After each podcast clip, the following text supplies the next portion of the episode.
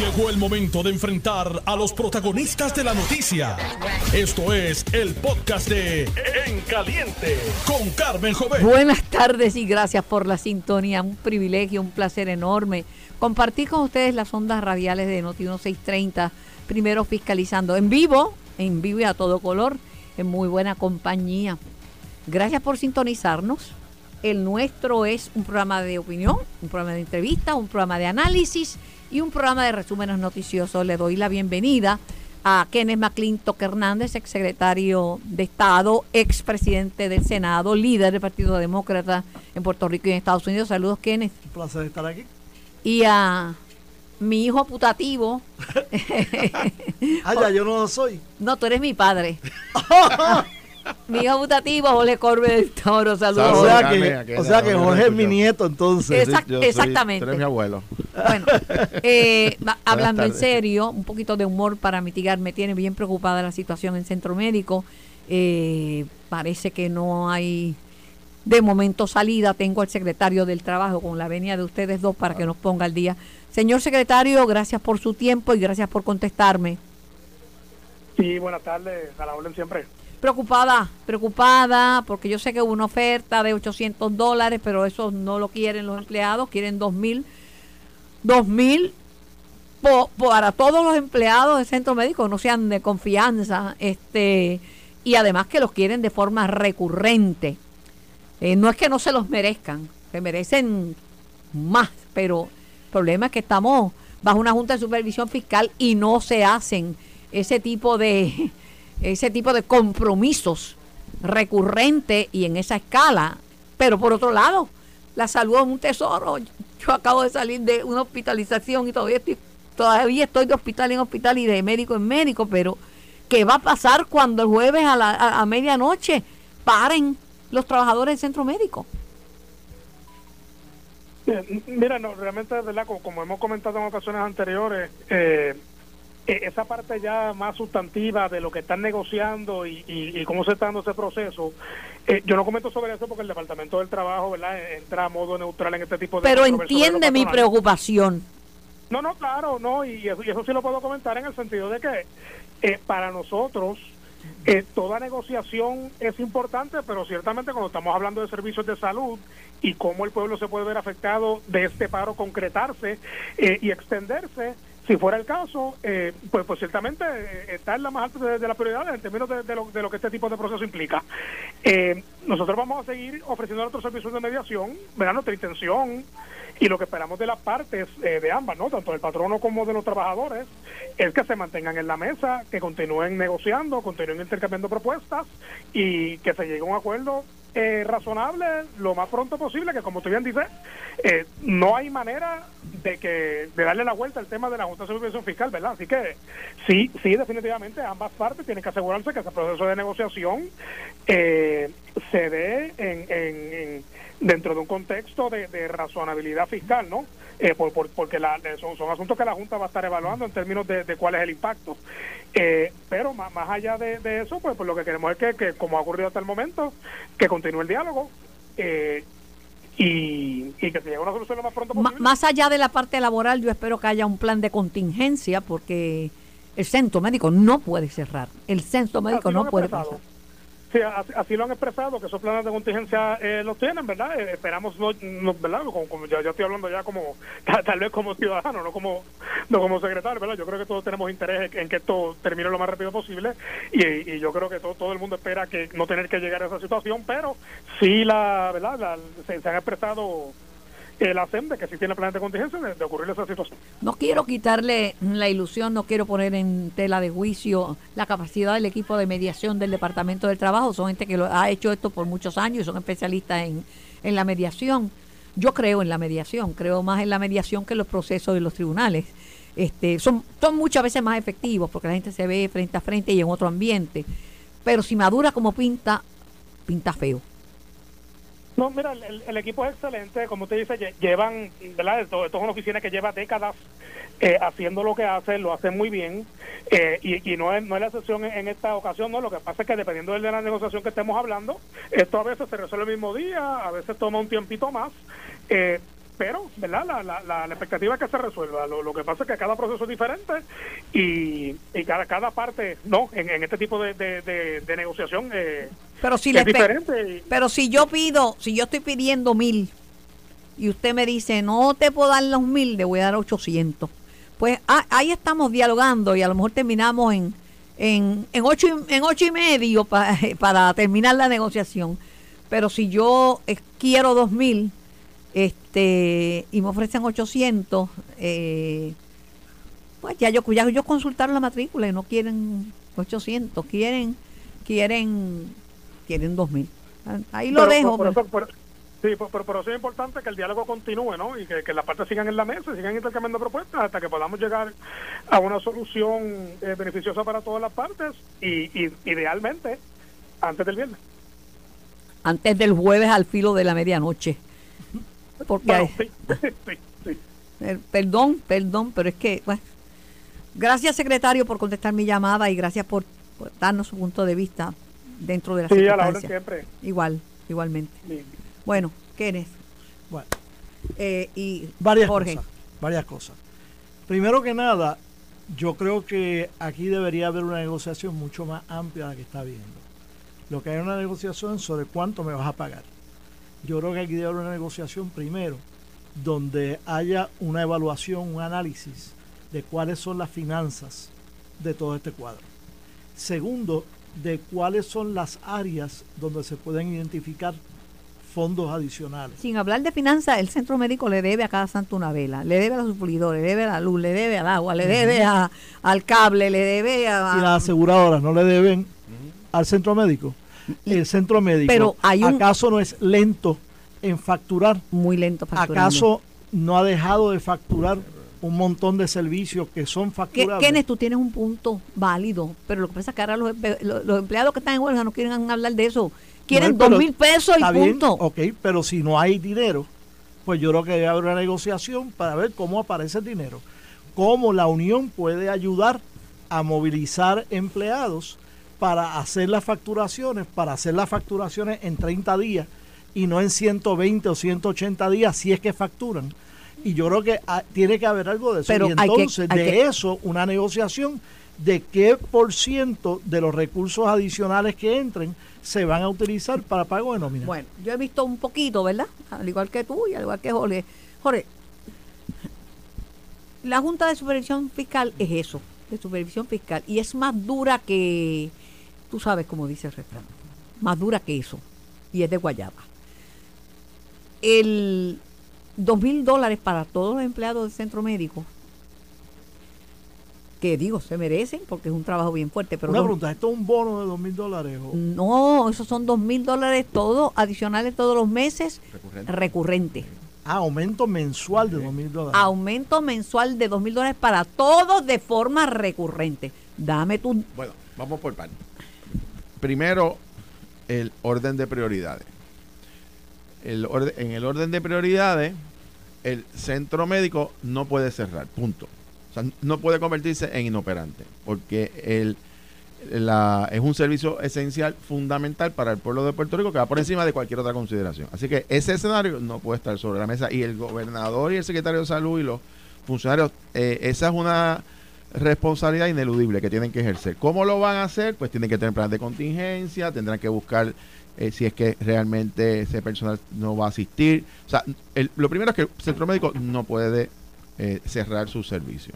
Segundo, el reclamo de los trabajadores del centro médico, que es un reclamo meritorio, también causado y provocado en gran medida por estar diciendo el gobierno de que sobrepasan los recaudos, porque el gobierno también aprobó, le hizo creer al país que aprobó aumentos salariales recurrentes a los policías y a los maestros y ahora resulta que en el informe trimestral que acaba de publicar hace semana y media la Junta de Supervisión Fiscal dice que ese dinero solamente es para dos años, que hay que buscar entre todos los programas, aumentos y, legislaciones que se aprobaron, casi mil millones en los primeros 18 meses de la próxima administración. Pero, Jorge, pero Jorge, no podemos obviar que Puerto Rico está eh, haciendo el último aleteo y el último esfuerzo para salir de la quiebra y entrar los mercados. por eso, entrar a los mercados? Pero, ¿Ah? ¿Para qué entrar en los mercados? Pues para tener Rico no crédito, tiene- Pero- para Rico no tener necesita- crédito. Puerto Rico no necesita crédito, no el necesita punto- bono. El punto que Necesita salir es- de la quiebra, ¿sabes? pero no necesita emitir bonos de. Nece- Necesita salir de la el quiebra. punto clave aquí es que en la. En, el- en la diferencia de, de intereses o de reclamos meritorios, todo, hay que poner un orden de prioridad. La, prioridad es no cerrar el centro médico. Segundo, atender los reclamos de los, eh, de los empleados. Ellos plantean 2.000, se le ofrece 800.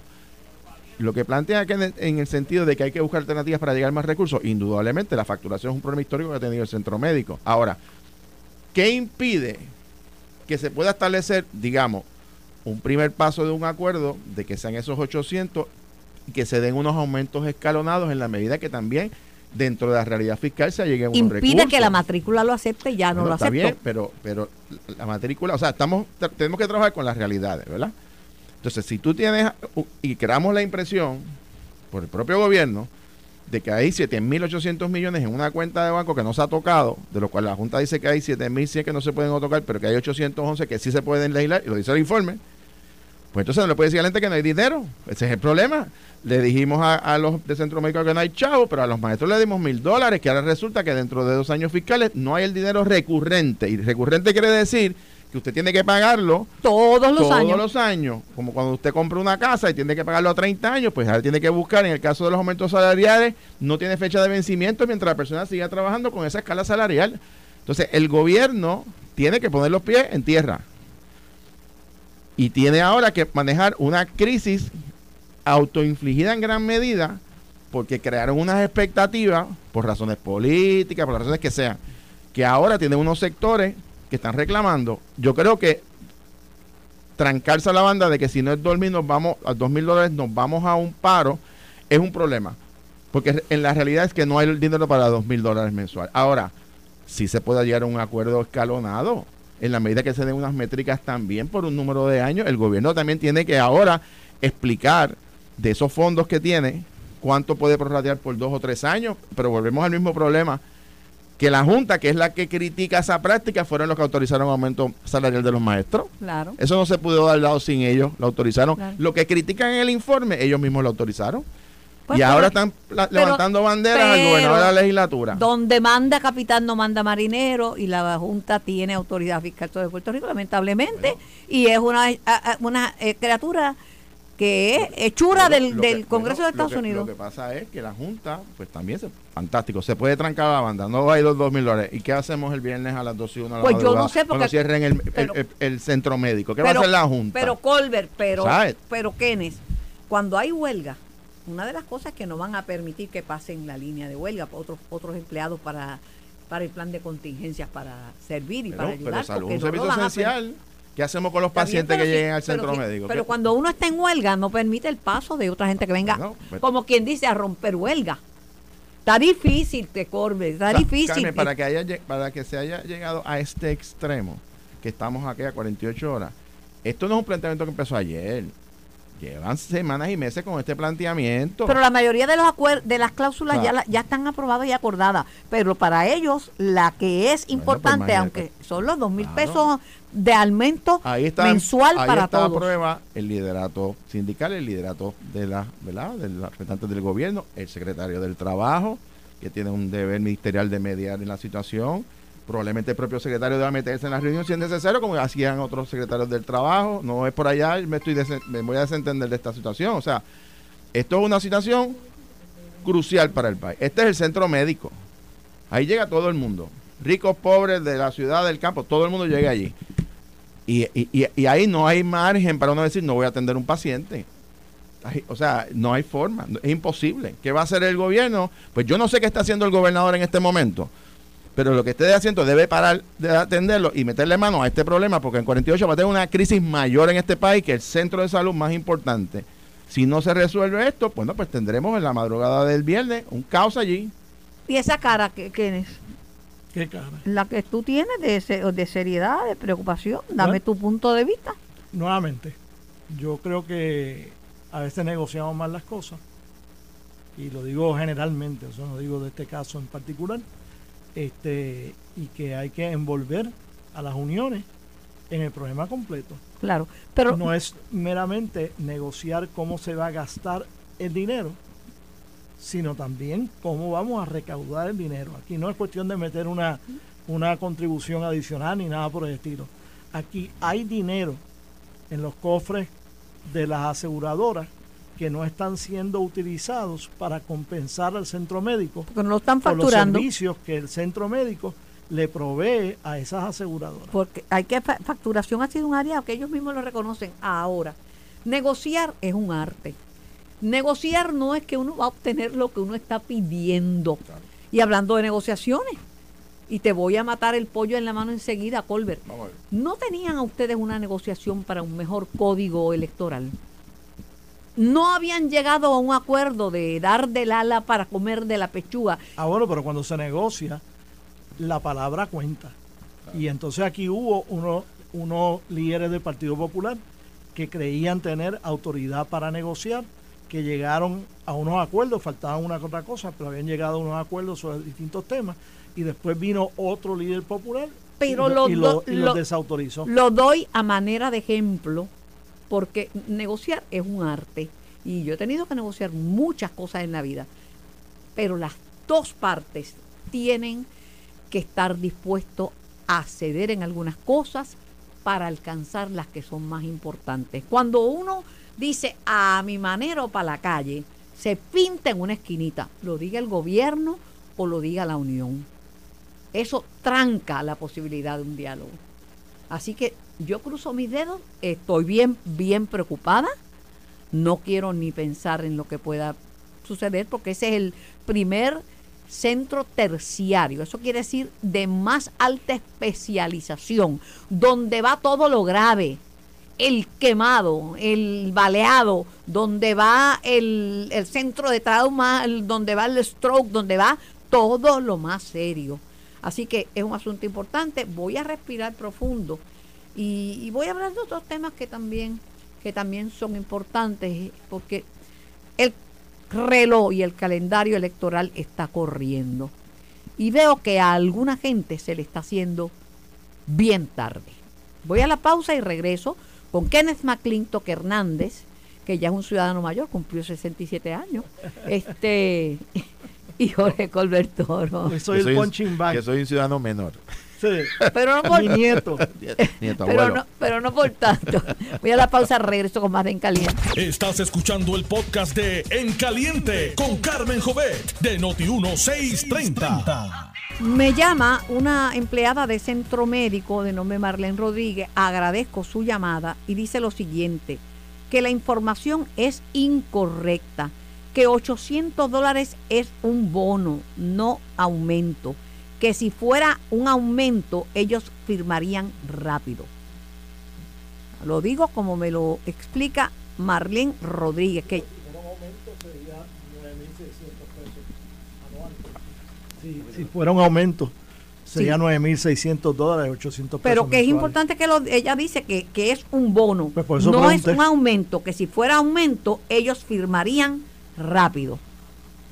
Pues que son las cosas que uno no está allá adentro, uno repite lo que le dice otro, pero hay, eh, los que están en la mesa de negociación saben qué es lo que están Claro. negociando. Bueno, hay una situación bien difícil eh, en Ponce. Eh, Jorge. Kenneth es de los que cree en la presunción de inocencia de todo el mundo, incluyendo los políticos que para la gente no tienen y cree, cree, cree que si, que aunque esté en un proceso judicial, tiene derecho a postularse y, lo deben dejar postularse, ¿verdad? Que Sí, eh, pero también creo, o sea, que los partidos tienen que tener controles de calidad antes de que se nomine a alguien, pero ya, ya el alcalde de Ponce tiene lo que se llama un derecho propietario sobre una candidatura y a base no tan solo del caso de McClintock versus Rivera Schatz eh, aquí en Puerto Rico, sino creo que también hay unos casos a nivel de, del Tribunal Supremo del país este que, que han establecido que tú no puedes quitar candidatura así de fácilmente. Y no podemos olvidar ¿Y al, cómo- y cómo le al quit- amigo mutuo nuestro de New Jersey, Bob Menéndez, oh, está allí todavía. que cuando fue acusado la primera vez, él se retiró de los de las posiciones de liderato que tenía en el Senado de Estados Unidos para dedicar su tiempo a defenderse, pero cuando salió no culpable, se restituyó a, las- a las funciones que él tenía y nunca dejó de ser senador. ahora no sabemos cuál, cuál va a ser su suerte y está bien difícil su caso y bastante caliente. Pero en el caso de, de- del alcalde de Ponce, pues al alcalde de Ponce le dieron la, ese quality control que tú dices, se le dio esa oportunidad y enviaron como emisario una persona de gran respeto en Ponce y en Puerto Rico. Un expresidente de la Cámara de Representantes, una, una persona conocida porque hay una enmienda que lleva su nombre, que es Carlos Vizcarrondo, ex juez del apelativo. Ahora, la situación es que ayer estaba la, l- celebrándose la vista, pero el, la defensa del alcalde, el licenciado Andreu Fuentes, pidió un cambio de jurisdicción.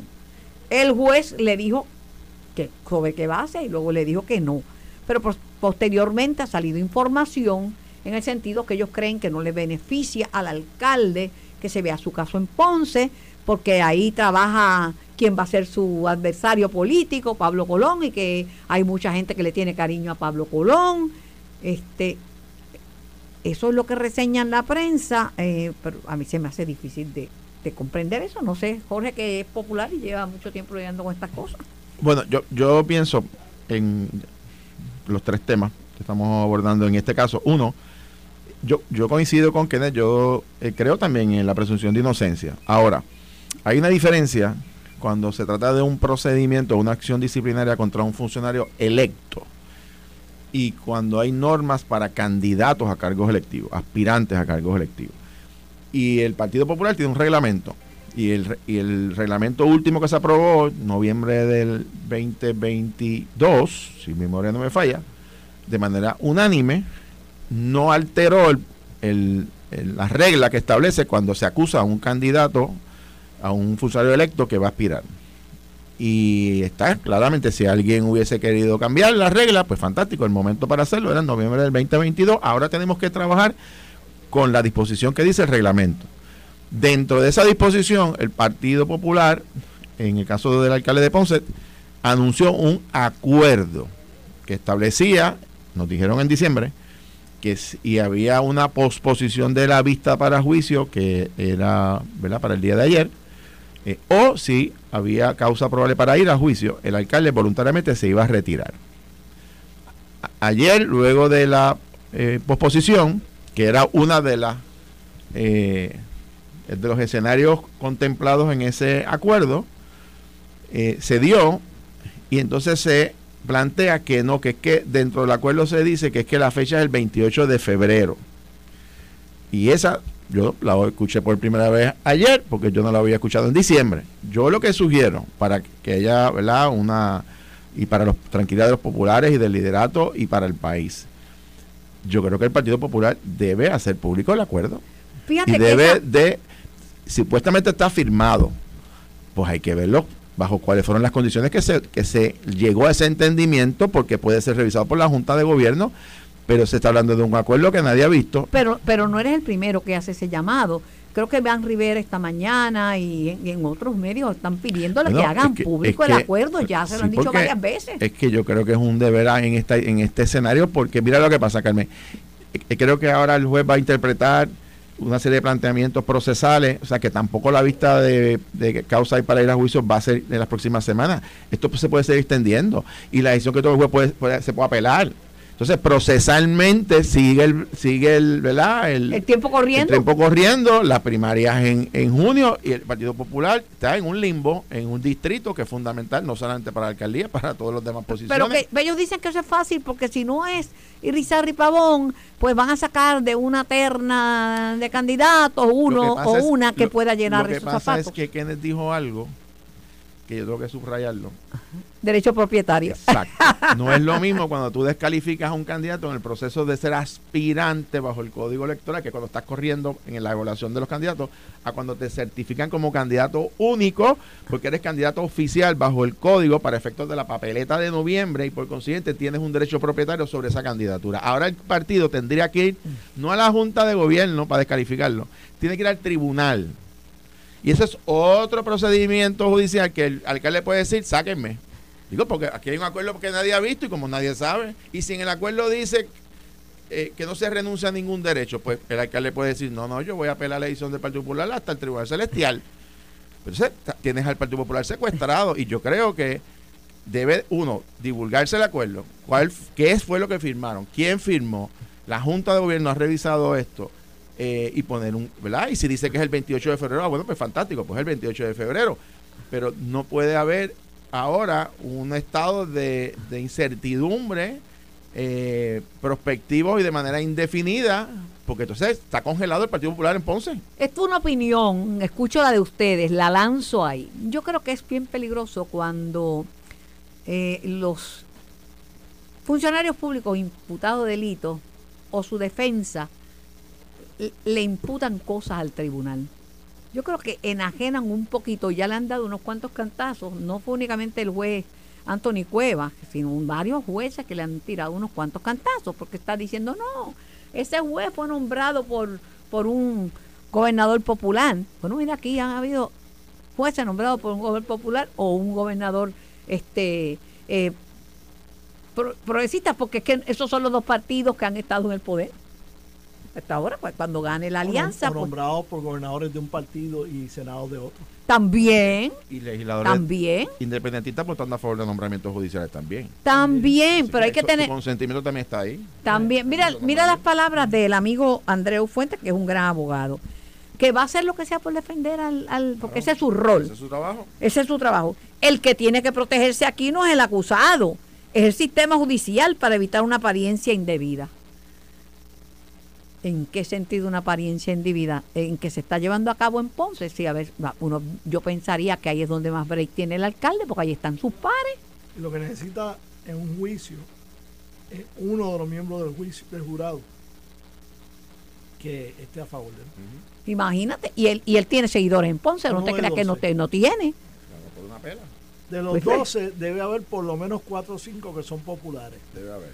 Y de los 4 o 5 que deben ser populares, tiene que haber uno que... Pero tú no crees que la estrategia Lo- como lo que, pasa, no es... Lo que pasa, Carmen, que son dos, eh, dos canales, vamos, de acciones distintos. El, el abogado, que es un gran abogado, pues va a defender a su cliente en, la- en el proceso legal. El problema aquí es, no es, no es el problema legal del alcalde que tiene que atender, por supuesto, es el problema político que tiene el Partido Popular como institución en el municipio, en el distrito y en toda la isla, porque hay casos similares que se aplicaron otras acciones distintas Otra vara. otra vara. Entonces, ¿qué sucede? En este caso se dio, se le hizo una representación al país que la fecha que íbamos a esperar era hasta ayer. Ahora resulta que hay que esperar hasta febrero. Y en febrero tampoco sabemos. Entonces la pregunta aquí es, ¿qué está ocurriendo en el Partido Popular en su reorganización, en su trabajo político, en sus asuntos de... Hay fechas límite para el cierre del voto adelantado, para las primarias, hay cierre de registro electoral para las primarias de ley. Entonces, estamos en un limbo, nadie habla en Ponce, los, los que dicen que quieren ser candidatos tampoco dicen absolutamente nada, solo dicen que están esperando, entonces el Partido Popular está, está- estamos secuestrados, vamos, el Partido Popular está secuestrado ahora por un acuerdo que nadie ha visto y que nadie puede tomar acción porque nadie conoce exactamente cuáles fueron los términos y condiciones. Y yo creo que la Junta de Gobierno debe solicitar que se le entregue el acuerdo firmado hoy y mirar ese acuerdo, porque le está haciendo daño al Partido Y que Popular. se haga ya. público. Y que se haga público y que se discuta y que se evalúe si en efecto se estableció que en febrero 28 es la fecha límite fatal, no importa, fantástico, esperaremos el 28 de febrero. Pero si hay un lenguaje ahí confuso, abierto, donde el, el alcalde no renuncia inclusive a, a seguir apelando procedimientos del partido en el tribunal, olvídense, esto va a seguir aquí hasta junio. Y esa es la derrota del Partido Popular del distrito de Ponce completo. Y por ahí se va la gobernación, la comisaría reside, se va todo. Digo, o sea, este, o sea, Bueno, Ponce, no, se, va- no se va, pues yo creo que ya se fue. po- o sea, Ponce es, Carmen, para el Partido maldades, Popular, Sin maldades, porque le cierro el para, micrófono. para los partidos populares, Ponce es uno de los cuatro distritos senatoriales de, mayor, de mayor participación en la primaria y en la elección general. O sea, esto están jugando con fuego aquí. Y la pregunta es, ¿cuál es el acuerdo? ¿Qué fue lo, ¿Cuáles son los términos y condiciones?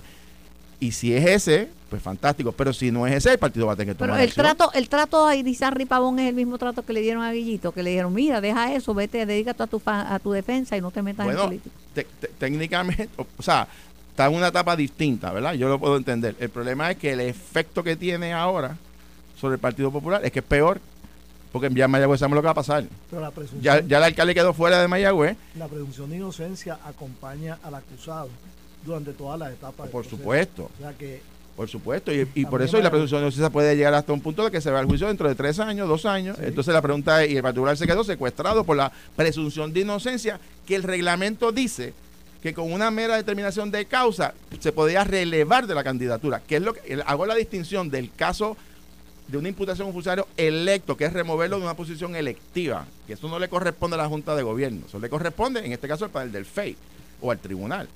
Pero una candidatura, el partido sí tiene la capacidad de remover un candidato en el Pero- momento que era pero tuvo. y tuvo no actuó porque no actuó. exactamente decidió extender la regla. Ujú. Pues, y ahora la regla, pasó la fecha que se estipuló, ahora dicen que hay otra fecha. Bueno, Pero esa extensión de la regla, esa es la que es inconstitucional. Pasado, pasado la fecha en que otros podían haber radicado candidatura y podían haber, haber habido otros aspirantes, cuando ellos decidieron dejar al, al- al alcalde, Por eso es que te digo que si el, si el acuerdo que se firmó, dicen que se firmó, dice que la fecha fatal era ayer. Hoy los candidatos que quisieran correr, se supone que abran los procesos de erradicación en secretaría y erradiquen. Hoy, se supone. Si era una fecha fatal, venció ayer, hubo oposición, se acabó, fuera candidato, abran. Ese se supone lo que hubiese ocurrido. y una cosa, esas fechas no son por ley.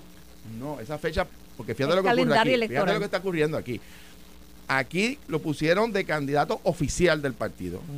Por lo tanto, es una vacante de una candidatura oficial, le corresponde al partido sustituirla. Ah, y bueno, pagar por ella. Y el partido exacto, y el Partido Popular pospuso esa decisión ahora.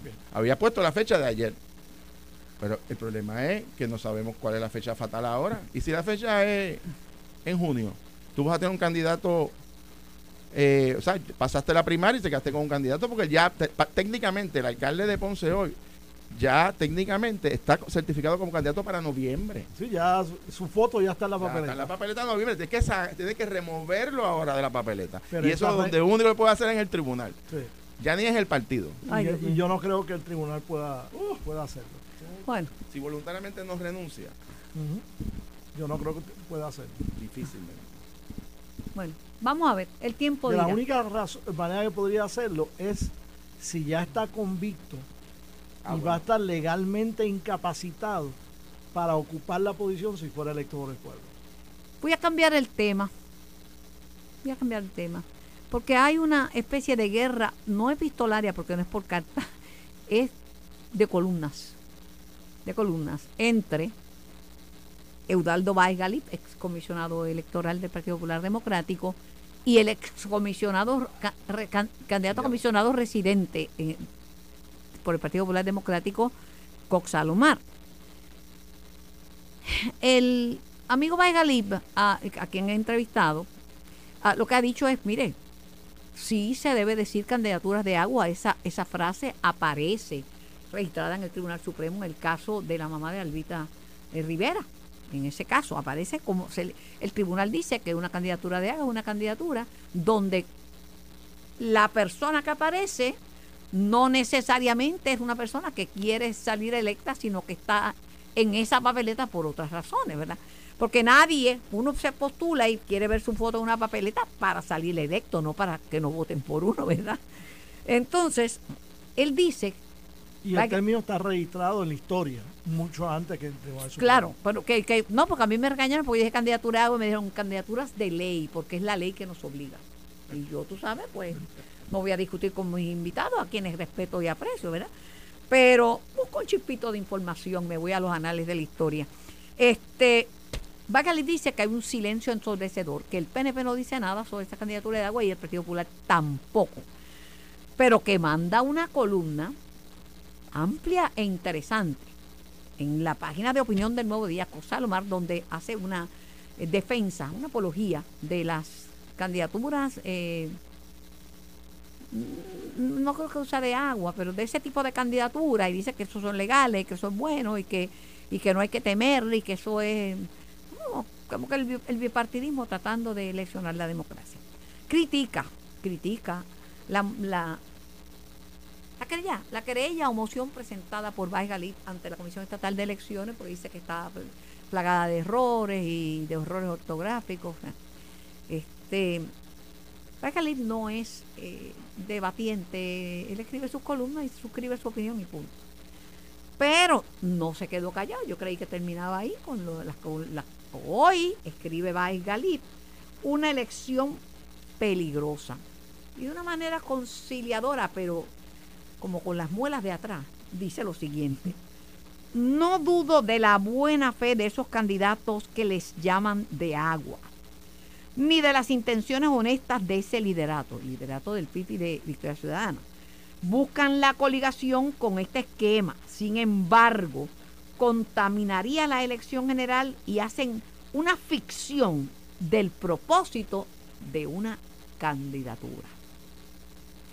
Pues yo estoy media perdida, son, son legítimas y legales esas candidaturas de, de agua, eh, son candidaturas de ley, se ven obligados a hacerlas porque el código así lo predispone, eh, o es como dice Baez Galib, una mueca a la elección o una elección contaminada por la ficción. Bueno, este, yo me suscribo a lo que dije, creo que fue la semana pasada, cuando mencioné el, caso de Jorge, Luis Córdoba Díaz. pero Jorge Luis Córdoba Díaz decían que él estaba, pero que votaron por otro.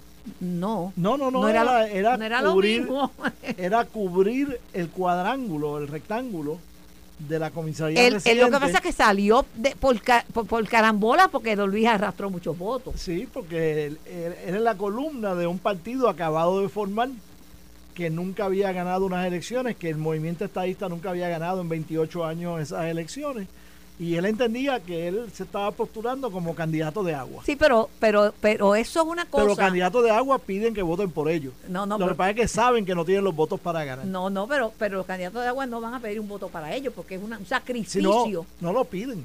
No, ellos dicen que no, que es un sacrificio, que están ahí. No, pero que lo que no, pero están pidiendo que voten por el partido.